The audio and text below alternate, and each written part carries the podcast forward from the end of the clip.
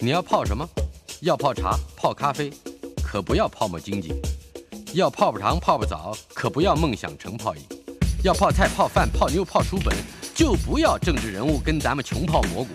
不管泡什么，张大春和你一起泡新闻。台北 FM 九八点一 News 九八九八新闻台，孙维新谈天。国立台湾大学物理系及天文物理研究所的教授孙维新先生在我们的现场。哎，嗯不用说，今天一开始，《科学人》五月号，还有还有，哎，还要还帐外星空要介绍一下是吧？啊，很谢谢大春兄这么照顾我们啊！耶、yeah,，《科学人》杂志五月号出来的，在封面上又有一点有趣的花样了。嗯，我很过去好像没有看过一本杂志同一期里面竟然出两个封面，有的啦。有啊我，以前工作的《时报周刊》有一次卖的特别好，就前后出了不知道多少万本，啊两个封面。两个封面之间有关联吗？量子的纠缠跟叠加嘛？哎， 你你这就难为太难为《时报周刊》了。 对，因为这一期呢，因为刚好是吴健雄女士，我们非常尊敬的伟大的实验物理学家，她的嗯五月份的生日嘛，所以呢，专门主题封面文章都是以吴健雄女士为主啊。当然，一方面讲她伟大的物理贡献，另外一方面呢，讲五零年代她就已经观察到了今天爆红的量子科技里面的叠加跟纠缠态。嗯，当然，也顺便提一下她跟诺贝尔奖擦身而过的遗憾。是那所以我觉得我们的年轻的编辑部啊，这次又搞个新花样了，因为前几个月那个封面都有一些令人惊艳的小花样，嗯无论是我们的外星生命了那一张完全银白色的反光的这个时尚风啊，或者是我们低轨道卫星有夜光画面的。那这一期呢是两个不同的吴健雄，一个是少女时代的，一个是成熟的中年时代的吴健雄做实验，都是在做实验。是但是呢，你被这个纸包起来，封套包起来了以后，你收到了这本杂志，直到你打开的封套亲自做测量，你才会确定它的量子态。这就是量子的科技里面的叠加的概念啊。一个量子，一个小小的粒子呢，它可能具备有不同的量子态混合在一起的，但直到你去测量它，你才会知道它是哪一个状态。两个不同的封面，虽然一个看起来明显是少女，嗯一个是中年的老师啊，嗯，那它嗯它的量子态是差别是什么？ 那就是两个不一样的太阳大真兄，主要原因是因为吴健雄女士呢，在五零年代的时候就已经观察到了正反物质互相湮灭的时候，因为嗯正物质跟反物质碰到一起以后啊，彼此是完全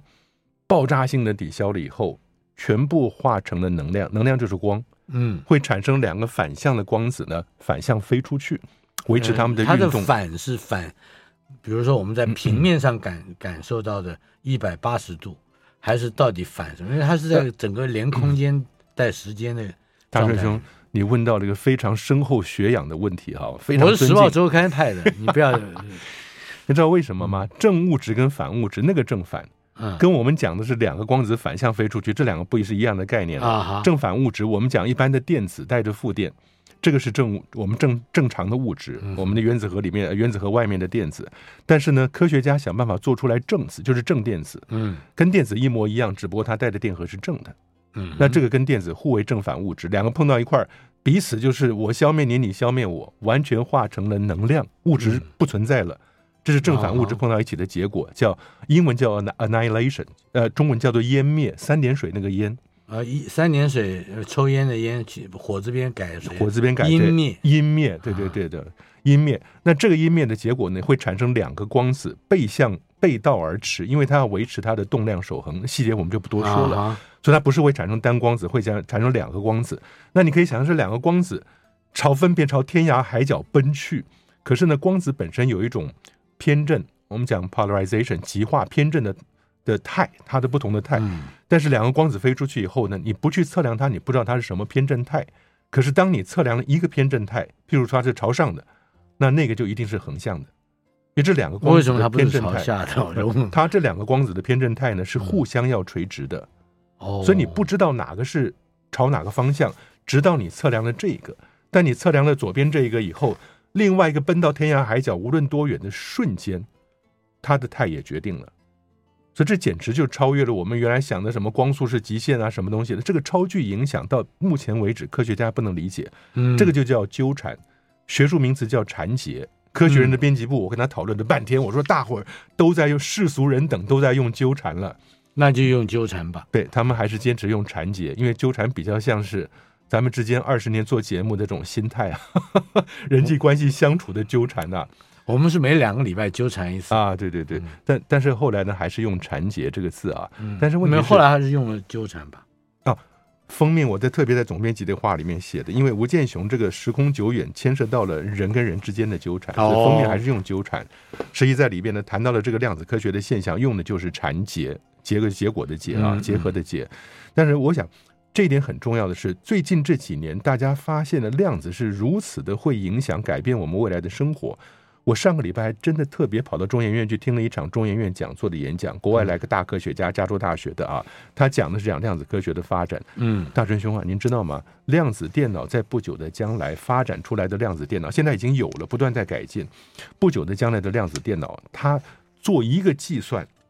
一个计算，你给它一个计算，这个计算呢，这个量子电脑两百秒可以做完的计算，摆在今天的超级电脑，哎，不是你家里的电脑啊， 嗯摆在今天世界上经典传统的最好的超级电脑上，同样的计算要算十万年。哦，超级电脑要算十万年的东西，未来几年的量子电脑两百秒钟。哇，哦所以到那个年代，那到那个时代，我真的觉得我们这一代，尤其是年轻一代，他们会看到一个世界的根本的改变。但是它能够帮助我们了解，我的意思就是这么快速度的运算的嗯电脑嗯所产生的，我们就说资讯或者知识吧，嗯，能够帮助我们了解。刚才你说到现在，我们都还不能了解，那那个纠缠是不是？嗯纠缠，我觉得是要一个新的物理了，新物理 （new physics）。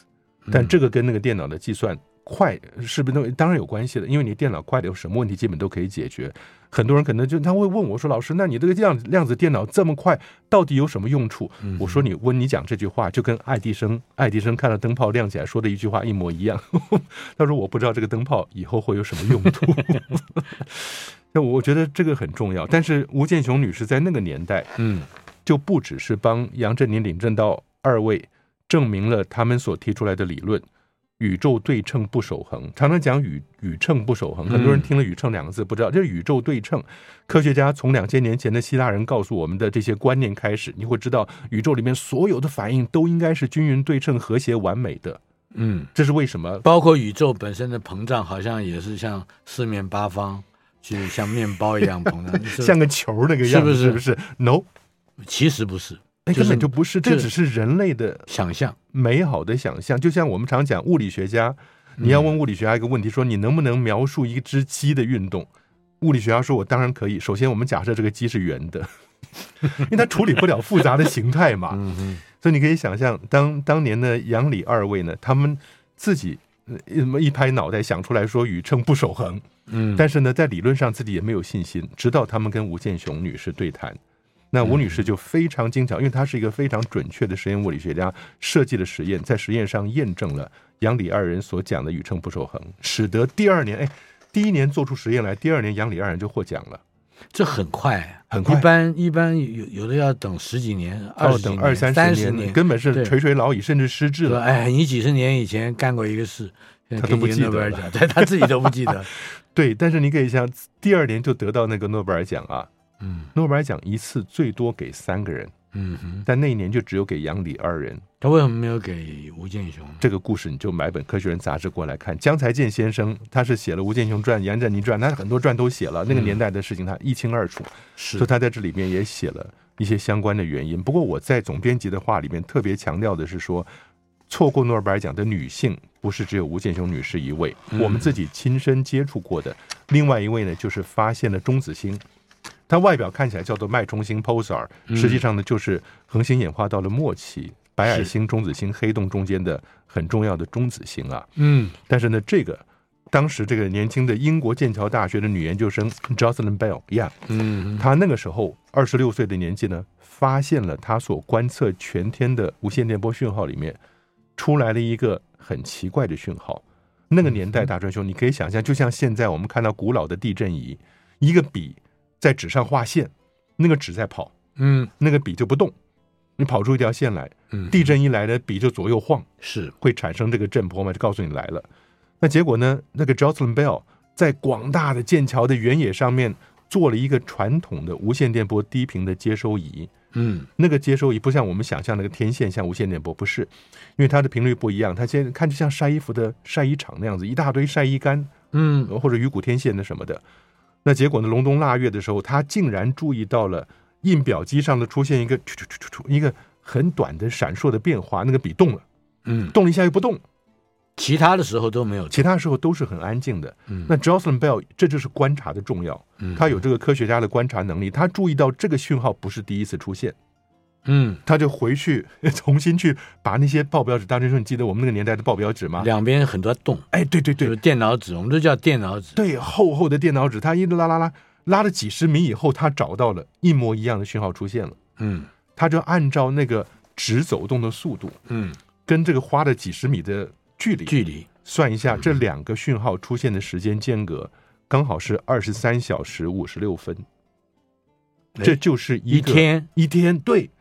但各位，一天不是二十四小时，一天嗯是二十三小时五十六分。为什么？学天文的人是以恒星的方向作为一天的。嗯哼今天你的地球转一圈以后，那个恒星回到原来的位置，那就叫一天，这个嗯叫是恒星日。可是呢，地球人习惯用太阳。嗯，那你因为你有公转跟自太阳转日两个的互动，太阳日呢就多了四分钟，二十四小时。嗯哼所以如果你发现这两个事件距离是二十三小时五十六分，它指向的是同一个恒星遥远的天上的事件，嗯哼他就把这个讯号拿去给他的老板，也就是我们今天这个上面讲的 Hewish。呃等一，下，我再再问仔细一点。嗯，我很好奇，那个恒星是是哪一个恒星？就是不是恒星，而是天上的一个固定位置的现象。哦，我们只是用恒星来代表，哦，因为它是在天上夜空里面的某就一个表地示方同，一个位置。同一个位置，天上遥远的地方同一个位置，跟太阳没有关系了。嗯他就把这两个讯号拿去给他的指导教授修维什 Hewish 看。嗯指导教授第一个反应是什么？你一定是天线的电线接错了产生的干涉讯号。你去外面把那个广大草原上的天线重新检查一遍。数九寒天、隆冬腊月的 Johnson Bell，可怜那个小女孩跑出去，全部检查一遍回来以后，发现不单是电线没有接错，还找到另外一个哼，又又是二十三小时五十五十六，分。对对对，因为就是这是多了一天，就是原来表示证据。对，不是原来孤立发的现没有接错了以后呢，他们就想，有可能是什么？为什么竟然有人从遥远的地方给你一个固定的讯号？这个讯号看起来非常人工的啊，嗯所以他们把这个讯号底下写个英文字叫做 LGM，LGM、嗯 LGM 就是 Little Green Man，啊小啊，绿就是我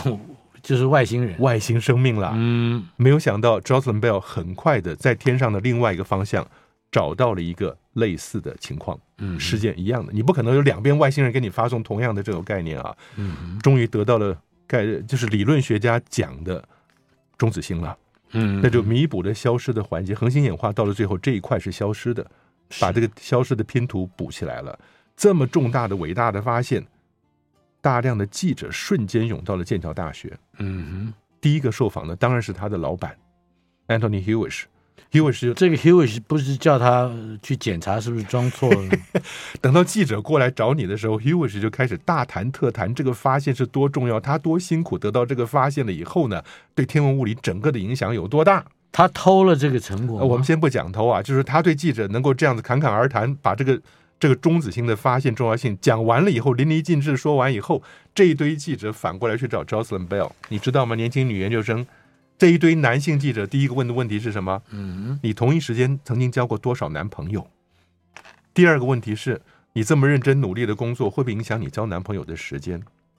第三个底下问的是什么？你的发色到底是 blonde 还是 brunette？你是红发还是红发还是金金发？？第四个问题，你的三围是多少？第五个问题是最丢脸的问题，男性摄影记者，请他解开几个扣子，我才开始拍你。这都是真正发生的事情。这是为什么？因为两个人都到台湾来过，嗯我的总编辑的话里边，你看到我跟 Johnson Bell 两个人，一人拿一杯啤酒，英国人来了总要招待他啤酒海鲜快炒嘛。 Lager，对，讲了好多。然后旁边那个小照片呢，就是 Anthony Hewish 来台湾访问，这两位来访问的都是我接待的。你知道得诺贝尔奖，他有的生活有多方便？嗯我请他到台湾来，那天一大早半夜会到的，一大早打电话给我，从英国伦敦说我要上飞机了，我忘了办台湾的签证。嗯那个年代，你没签证你是进不来的。那天就忙活我一个人，在教育部、外交部之间跑来跑去。诺贝尔奖没有话说，一天就办下来台湾签证了。你知道我们政府曾经这么有效率过吗？嗯哼，哪一年的事？哦，不知道，好些年前了啊！你看我那时候还是很年轻的，所以特这个图像做的特别小，让你看不 清楚。结果我接着他来到了凯悦，那时候还有凯悦饭店，嗯现在当然不叫凯悦了。是，那结果呢？大堂经理在大堂恭候，直接带到房间，柜台小姐在房间里准备好资料，你在那个地方办入住。嗯我后来就跟学生讲说，你们要得诺贝尔奖啊，不单学校里会有专属停车位，而且到了旅馆还可以专门在房间里面办入住，还可以 不 用签证，不用啊按临还时不用办签签证。。后来那个呃那个 Johnson Bell 到台湾来，我接待他到课堂上讲话，因为非常优雅的中年女士。讲完以后，我们去吃饭聊天嘛，他就说了，我说我们总会谈到跟诺奖擦身而过这件事情。他说也没有办法，因为我当时是个女研究生，嗯而且我我当时是个研究生，我还是个女生。嗯哼，为什么？因为 h u g 是说他也没错啊，因为计划经费是我找的，计是划概念是我提出来的，那所有的这些想法都是我先提出来的，经费、奖金是不？这钱是我给的。嗯哼，我想，如果这个话对的话，那其实诺贝尔奖都都应该给国科会主委才对，因为他负责所有的经费，不是吗？不止如此啊，我都想到的是，他不止应该得诺贝尔奖，呃，他还应该得 Me Too。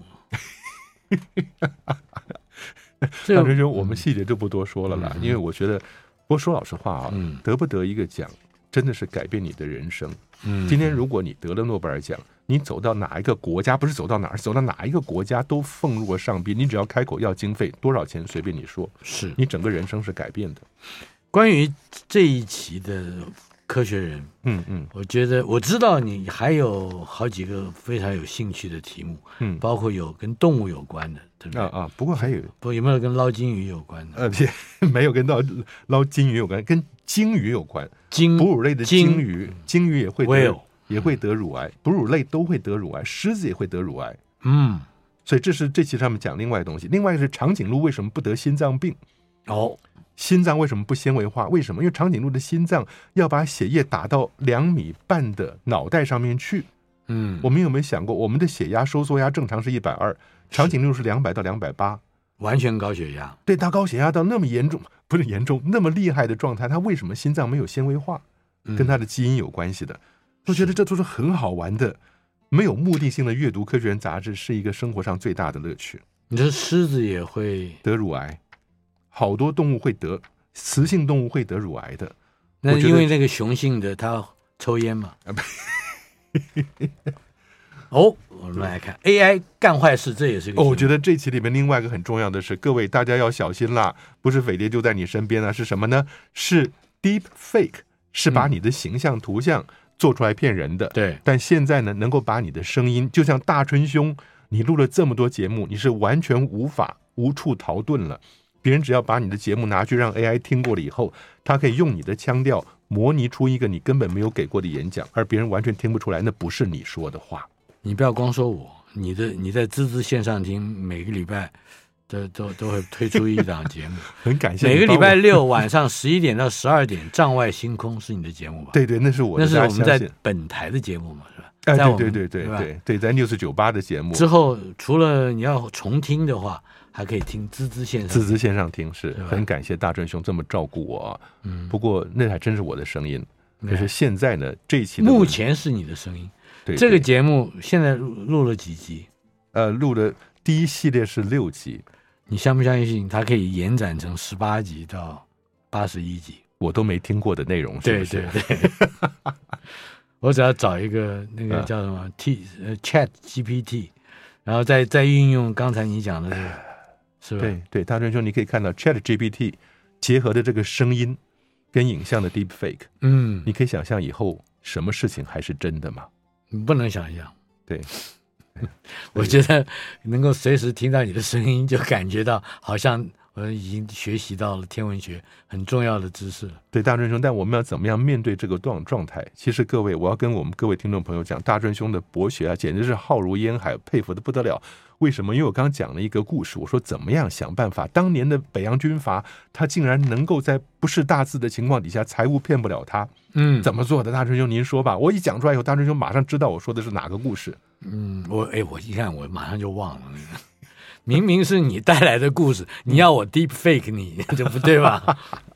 那就是个北洋大军阀啦。可是呢，他经手的经费，他财务拿过来请他签，他也不会写字，毛笔拿过来以后就往上面点一个大点，然后拿去就能领钱了。对财务后来想说这么简单，那哪天我也点个点吧。 结果呢，后来竟然让这北洋军阀看到说，那我来看一下，拿起那个纸对着光照一下，说这假的，拖出去给毙了。那他就临死之前，他说为什么有什么差别？他说我毛笔里面藏了根细针，只要往上一点呢，就扎一个洞。搭个洞，所以那个文件或领据上面有个洞，对那对才对是真的。我们以后能够把声音里面加了声线以后呢，或许就比较不一样了。孙维新谈天单元，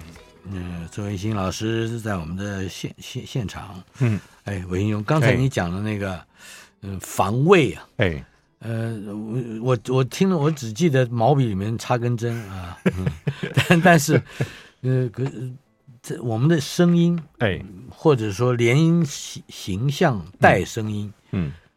被 deep fake 了，对那我们我们的那一根针在哪里？耶、扎针，我我觉得我们可以拿钞票来做一个例子。哎，我们要怎么样防伪？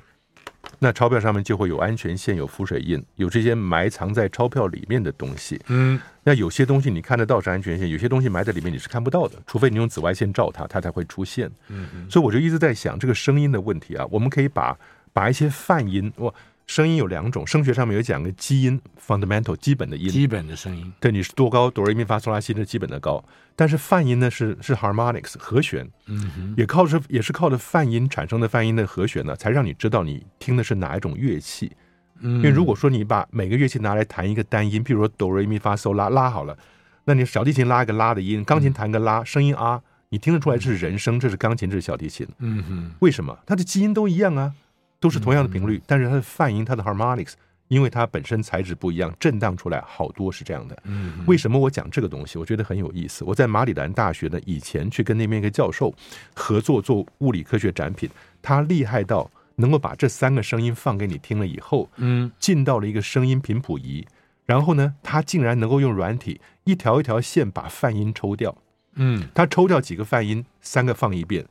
放到最后你根本听不出听来不出来，嗯对，三个差别在哪里？因为它就是基本的音留下来了，所以我会觉得，如果我们把泛音这个概念当做我们声线里面埋藏在里面的东西，我不见得是要埋什么东西啊，我只要把火星上面听到的风声嗯，埋到我的声音里头去。那出来如果比假的呃孙维新的声音就不包含了那个火星上面的风声对，我有办法找到哪个声音是真，哪个是假的，嗯因为它有一个融入在里面的安全线。嗯大专说，这是我现在的想法，我觉得这或许是未来啊，类似像我们这些防伪科技能够想能够迈进的一个方式吧。嗯，一般来来说就是做假的所造成的伤害，嗯，嗯，已经没办法弥补了，因为知道你翻案的人都是比较晚一点。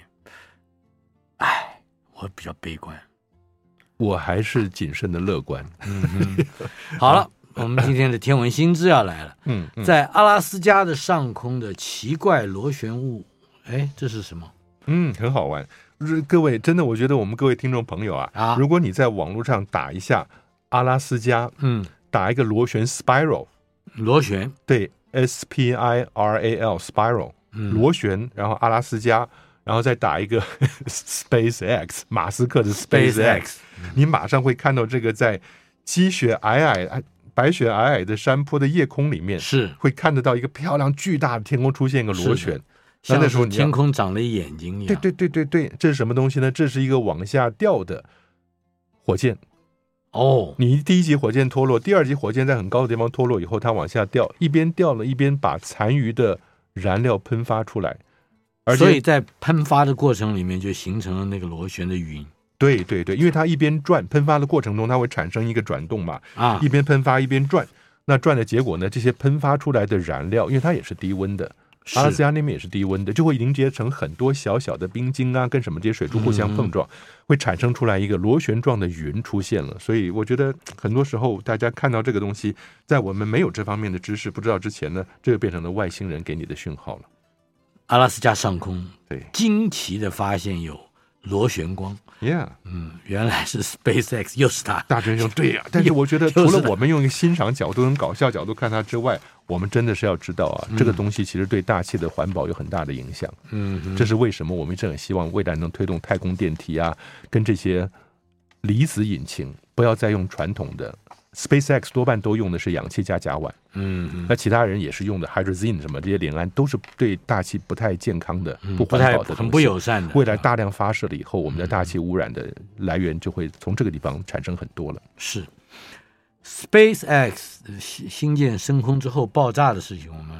还没有仔细的说一说。是的，大真兄，我觉得从我自己的感觉啊，这 SpaceX 的这些民这些工作人员呢、能够被马斯克彻底洗脑到看到自己火箭在空中爆炸，还能兴奋的欢呼，觉得这是个伟大的成说功。啊果然他说对了，会爆炸的。 对，而且呢，马斯克当时讲法是说，我们怎么样衡量这个任务是成功？只要他离开了发射台，嗯，三十三个引擎点火以后离开发射台以后呢，发射台完好无缺，这就证明我们能够把基础建设做好了。它上空以后怎么样飞、怎么爆都没有问题了。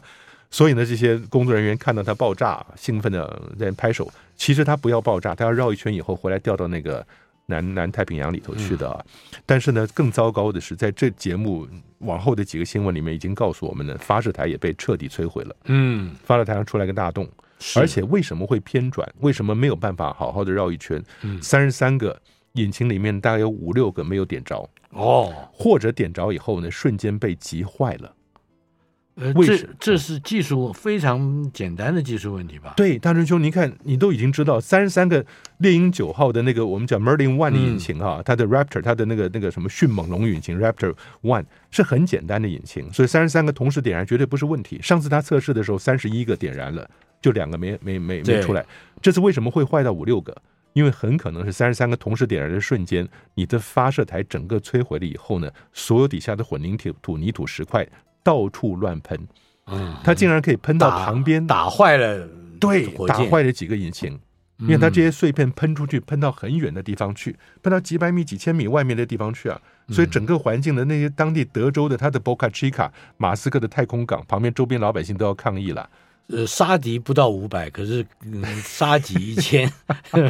喷发那些碎石块是四面八方不得了的。所以他嗯第一个要解决他所说的发射台能不能抗得住这个喷发的过程。哎，那德州的这个发射场会应该找马斯克求偿吧？发射场不是方社长他自己的，是他自己的呃，Boca Chica 是他自己的。哦，大春兄，可是我一直很好奇一件事情啊，嗯他为什么不让发射场底下是净空的？嗯哼，你知道为什么？这就牵涉到了当年一九二六年戈达德说了一句话，是他在那个年代他就说了，火箭在真空里可以飞的，嗯哼，你不需要后面有有大气，你不需要后面有发射台，它不是喷到发射台上产生反作用力，不是是的。不是反作用力，但你知道那个时候一九二零年，没有人相信火箭在真空里不不喷在东西上可以飞的，嗯所以批评他最厉害的是谁？《纽约时报》。哦《纽约时报》说了，戈达德这个伟大的教授竟然欠缺一个高中生基本的物理知识，火箭怎么可以在真空里飞？嗯哼，嗯一直到一九六九年七月十七号这个日期，大真兄对您有什么意意义吗？一九六九年七七月月十七号，七月是我二十号，我知道，这呃就是我是是上上初中的时候参加新生训练的日子，七月二十号是阿波罗十登一月嘛号登月的对时啊候，，我都回到家就登月了，对呀、中你午知道的时候吗？，《纽约时报》就在七月十七号赶在那个阿姆斯壮踩上月球之前，赶快登出一个更正启事，哦，所以我们在一九二零年说的那个事情是错的，否则四十九年以前，对。但你知嗯道戈达德他说的，你可以想象得到，火箭只要往后喷，嗯牛顿第三定律就告诉你说，它就产生一个往前的飞。嗯，这火箭不需要喷在地上，嗯，那你为什么不干脆做一个非常深的竖井？么它往底下，你只要有有个空间让它嗯火不箭会往弹前回喷，来？对，它不需要弹，它只要喷出去那一刹那，就会产生一个反作用力，把火箭往上推了。嗯，在真空里也是一样啊，真空里把火箭丢在真空里，在真空里点燃，它只要后面一喷，它前面就会走，不需要发射台的。嗯，我就不知道他为什么不考虑到戈达德当初的概念，你根本底下弄个空的就没有，是，你已经不存在发射台这样的概念了，就没有毁掉发射台的问题。而且我还会有个主意，嗯，我底下要有一个建立一个像像电梯井那样一个很深的一个井嘛，在、空的，嗯嗯，嗯嗯嗯嗯，找 Shaki O'Neal 去灌个篮，那个球就可以一路打下来。你只要打开了 NBA 的 Playoff Mode，你会看到那个广告，嗯绝对可以。大专生，我们想的完全不是一个层级上的。我想到的是把食物摆在底下，一起飞的烧烤就完全送。 可是大专生，我觉得在这边既然讲到戈达德啊，嗯我们以前在 NASA 工作的中心就是戈达德 （Goddard Space Flight Center），啊，对这个人非常尊，他是个大学教授，到处被人家欺负，先知就是先知的命运就是被人家嘲笑的嘛。嗯哼，那你知道吗？戈达德说过一句话，他说：“昨天的梦想是今天的希望，嗯也是明天的现实。”啊嗯，好，我觉得这句话说的很好，很有哲学的尖端科技的发展，嗯对啊，好的，接下来我们现我们很多的消息消息嗯都都是都是呃刚才这个这个有关哦，的对，我啊、们这就不说了啦。星链爆炸是在日本 iSpace 首次登月，嗯啊，这也是失败的消息。 ，Yeah，这哎个我觉得很遗憾，因为日本人通常你过去成功的比率算蛮高的，但是呢，这一次哈古头，它嗯叫小白兔，哈骨头，对，小白兔呢，它这个这一次登月的过程又失败了，然后它的失败结果就很像我们前一次讲的，像以色列民间公司想要登月，印度的月船二号想要登月，都是在最后那一刹那失去了联络。是那日本人现在推估的原因，可能是哈古斗这个小白兔号呢，接近月球上方一百公里开始往下降的时候，它的往下发射的那个火箭燃料提早用完了，哦，所以离地面可能还是几百米的地掉下方去了就掉下去了，因为它侦测到了，电脑上侦测到了这一个登月小艇瞬间往下落的速度急剧的升高。嗯哼，速度一增加，意思就是直接对着地地掉下去。去了。月球的重力场只是我们的六分之一啊，嗯哎哼，但说老实话，六分之一你 你那么高的地方栽下但去也也够受，也够呛，对对对，所以这个是很可惜。嗯是但登月舱的减速燃料，这个很有趣，嗯它不是一个一般燃料，比如发射燃料，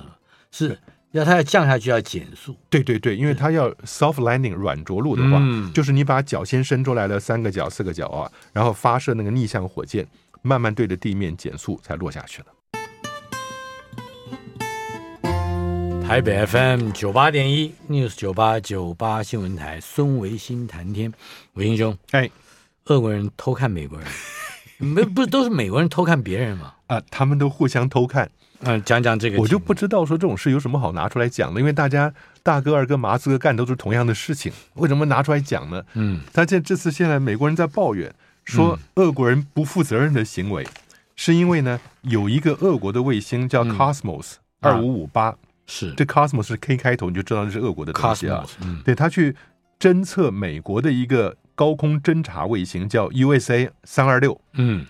那结果呢，它这个卫星会飞得很接近你。就是它它是在同一个轨道上了，嗯嗯嗯，对，同一个轨道上其实接近不了，嗯，因为你同一个轨道的速度是一样的，是也就是你永远你跑在它后面，啊永远在它后面，但是怎么样，它从下方接近。嗯哼，因为越接近地球呢，它的转速就越快，是它轨道速度越快。所以当年我上一期我们不是讲地轨道卫星吗？我说看到的美国太空梭跟俄国和平号空间站结合嘛，嗯那你知道那怎么飞的？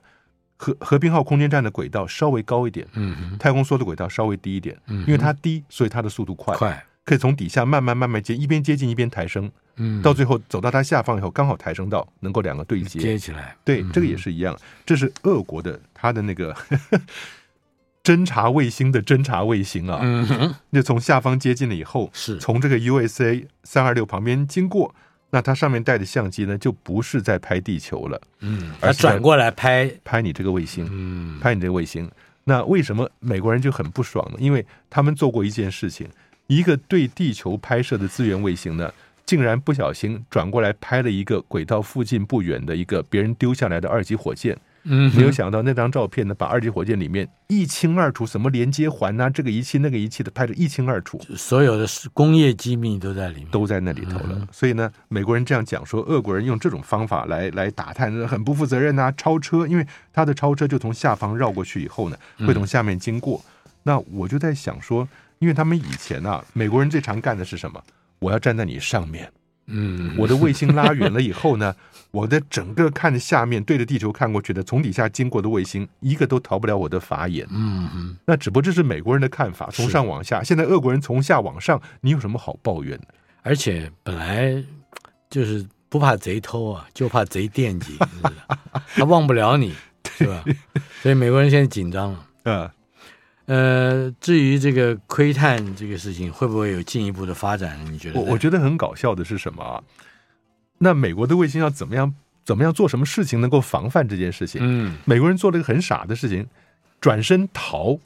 哦，希望避远 一点。那你知道吗？它怎么样？你要你要让卫星改变轨道方向，什么是很花能量的，非常痛痛苦的嗯事他情们。他就是到低一点的地方踩刹车，不是更啊，不对，结果呢？四月七号，你知道吗？俄国卫星原来在四月七号呢，以大约三十一公里的距离从下方擦过这个卫星，对三十一公里嘛。嗯结果美国人就跑，跑到后来呢，实际的距离是四十五公里，嗯哼，所以他努力了半天，从三十一也公就差里不多。变成四十五公里了，嗯，那没什么用处。但是我觉得这是很有趣，因嗯为这些大国博弈的事情，这是为什么我在最近呢到各个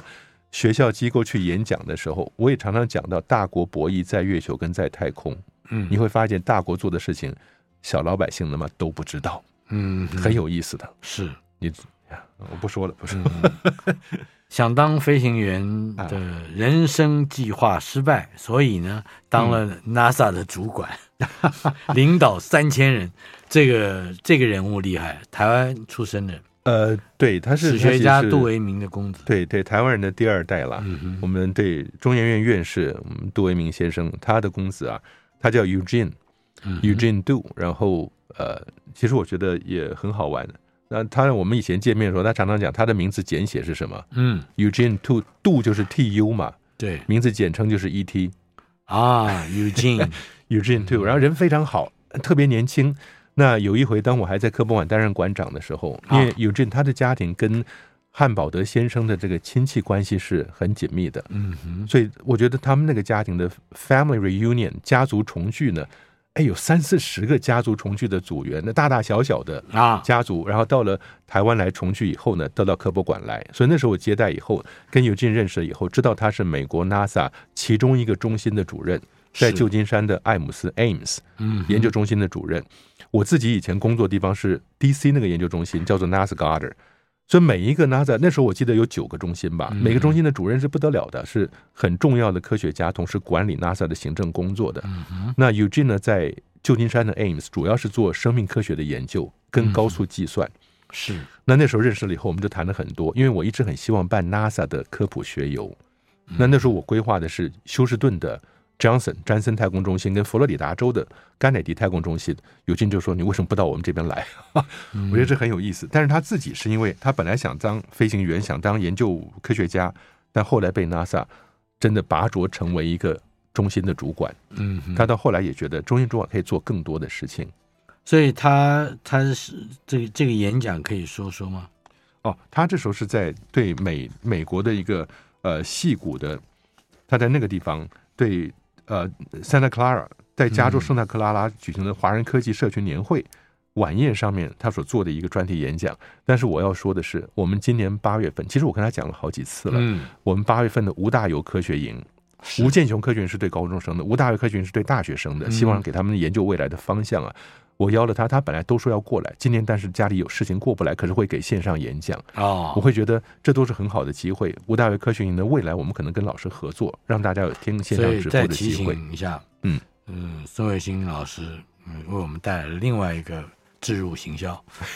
吴大颖由科学嗯科学营对，针什对么时候大报学名生，呃，很快就要开始报名了。那今年是在八月十三到十八，八月中旬那一个礼拜，在是山林举行是八山林月，溪，对对，山林溪，但是什么时候开始报名？呃，大应概该在就是在这个礼拜之内了。哦，那样。好 Yeah，嗯希望大家能够参加。有兴趣，的朋友赶快注意一下，都是大科学家们能过来谈天文跟太空的大爆发。嗯哼嗯，呃，另外就是 NASA 正在试图延长航海家二号科学仪器的这个嗯使用，是吧？嗯，对。大春兄，我常常讲的航海家一号跟二号，嗯应该是算人类科技工艺的极限了。嗯，一九七七年发射，是先发射二号，后发射一号。是，为什么这样子倒过来发射？因为一号后发先至，嗯，他们的轨道不一样，所以一号会先到木星。你知道多快吗？一九七九就到木星了。嗯，他们选了一个非常速度非常快的，因为它不绕不绕在木星旁边转，所以它不用进入轨道的话，它可以用高速从旁边擦身而过。嗯就像我们讲 New Horizon 新视野号，高速是人类发射过速度最快的东西，嗯直接从冥王星旁边擦身而过。是为什么速度要那么快？因为它太远。嗯那你你你付出的代价是什么？你就没有办法进入它的重力场让它转。嗯，但是光是从旁边擦身而过，在早期的照片就已经很丰富了嘛。是那所以一九七七发射航海家一号、二号，一九七九到木星，一九八一到土星，一九八六到天王星，一九八九到海王星。嗯我每次都拿这十二年做个例子。一九七七年我还是大三，啊哈一九八九年我已经回台湾在中央大学教书了。是你可以想象，一个当年的机器能够飞上这么久，哎，十二年呢。可是之前的制作你要加上十年八年的，嗯它到了海王星的时候，它上面的技术已经落后你现在地球上的技术二十年了，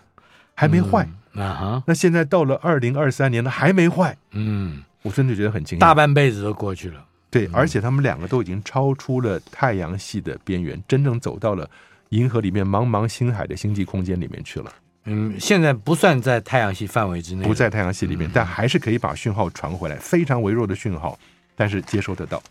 我们还有一分多钟的时间。嗯，美国的民间公司嗯准备制造太空加油站，来嗯帮助卫星延长运行的寿命。这 不这听起来更更进步了。大真兄啊，以前我们好像就提过这个东西啊，两件事情，嗯主要是一个燃料，一个冷却剂。嗯，我们在天文这方面呢，红外线的卫星需要非常多的液态氦去冷却它，接近绝对零度，才能侦测到别的星体的红外线，否则你自己的卫星就发出很多红外线了嘛。嗯是，那冷却剂是一个，冷却剂用完了，即使所有东西都是好的，你就报废了。嗯哼，另外是燃料，有很多卫星需要调整，不断调整自己的轨道转向啊什么的，它需要一些燃料，燃料用完你也报废了。所以这很合理的想法，你在对轨道里面放了加燃料的加油站，加油站，或者加冷却剂的加这油个站。加油油不一定是油了啊不是油就不是油了就燃料了，就像燃料冷却剂也不是冷媒了。对对对对对，所以这大概什么时候可以？嗯，这其实已经谈了很久了。我以前在当年被台湾送出去做太空科学研究的时候，卫星研究，我就想设计这样的东西。当时想把它叫做悟空，为什么？因为它可以爬到那些已经存在的卫星上面去。但卫星本身平台要标准化，你才知道什么地方放手，什么地方放脚。爬过去以后呢，把自己带的燃料或者冷却剂适当的灌注到那个卫星里面，那个卫星就给重获第二春。嗯，呃，一般说起来要要放多少，以及它的负载量，呃，现在都能算得出来吗？这就不知道了，这得每个当然每个状况不一样的。可是呢，很好的未来。